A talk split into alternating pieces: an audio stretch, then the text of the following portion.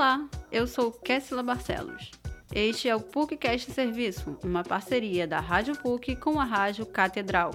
Durante as próximas semanas, vamos preparar episódios para trazer a você notícias das mais diversas áreas de serviço.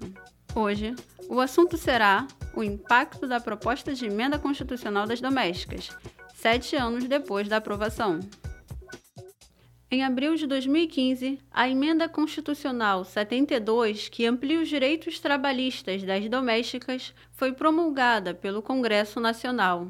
Desde que a PEC das domésticas foi apresentada ao plenário, muitos conflitos surgiram. A proposta foi apoiada por parte dos parlamentares e desagradou outra parcela dos senadores. Esse foi um tópico muito debatido na sociedade e que permanece relevante, mesmo sete anos após a aprovação da emenda. Segundo a legislação trabalhista, o vínculo empregatício entre o patrão e a doméstica é estabelecido a partir de requisitos, como trabalhar três ou mais dias da semana em uma residência, prestando serviços de forma contínua, subordinada e pessoal ao empregador. Entre os direitos conquistados com a PEC, destacam-se a jornada de trabalho de 8 horas diárias, o pagamento de hora extra, o fundo de garantia, a indenização de 40% sem justa causa e o seguro-desemprego. Entretanto, muitos empregadores buscam meios para driblar a assinatura da carteira de trabalho. Dados do Instituto Brasileiro de Geografia e Estatística, o IBGE, de 2021, destacam que o grupo foi um dos mais prejudicados pela pandemia da Covid-19.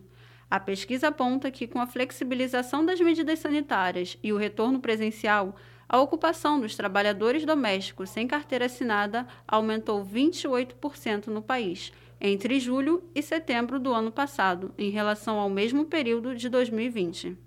Para a professora de Direito da PUC-Rio, Juliana Brax, o motivo pelo qual parte dos empregadores se recusa a cumprir a lei permeia aspectos éticos e sociais.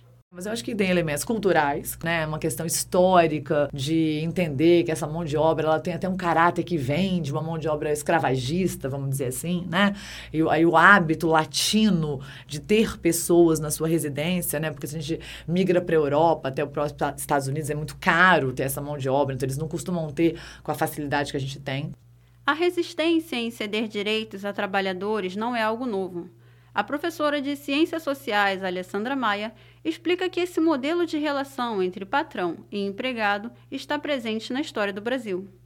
A perspectiva do direito do trabalhador no Brasil, ela sempre foi vista como algo da desordem, como algo que a lógica anterior, que era a lógica escravocrata, que era a lógica né, é, de que você deveria aceitar o regime de trabalho sem questionamento e que tudo que questionasse as condições de trabalho era visto como preguiça, era visto como desordem, era visto eventualmente como comunismo.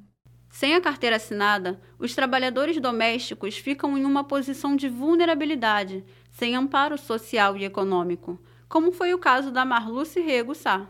Os patrões da doméstica reagiram negativamente à emenda.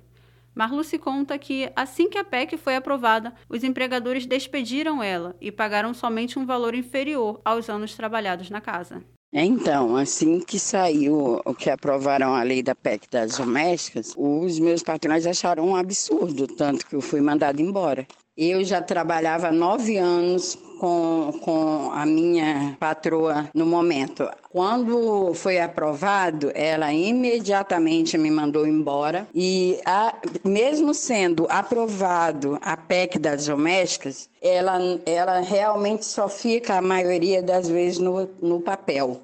Os profissionais da área que não tiveram a sua carteira de trabalho assinada podem ajuizar uma ação trabalhista contra seus empregadores.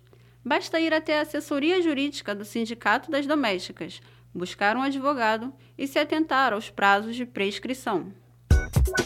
Esse episódio teve produção e edição sonora de Kessila Barcelos e Luiz Felipe Azevedo, com supervisão e edição de Célio Campos.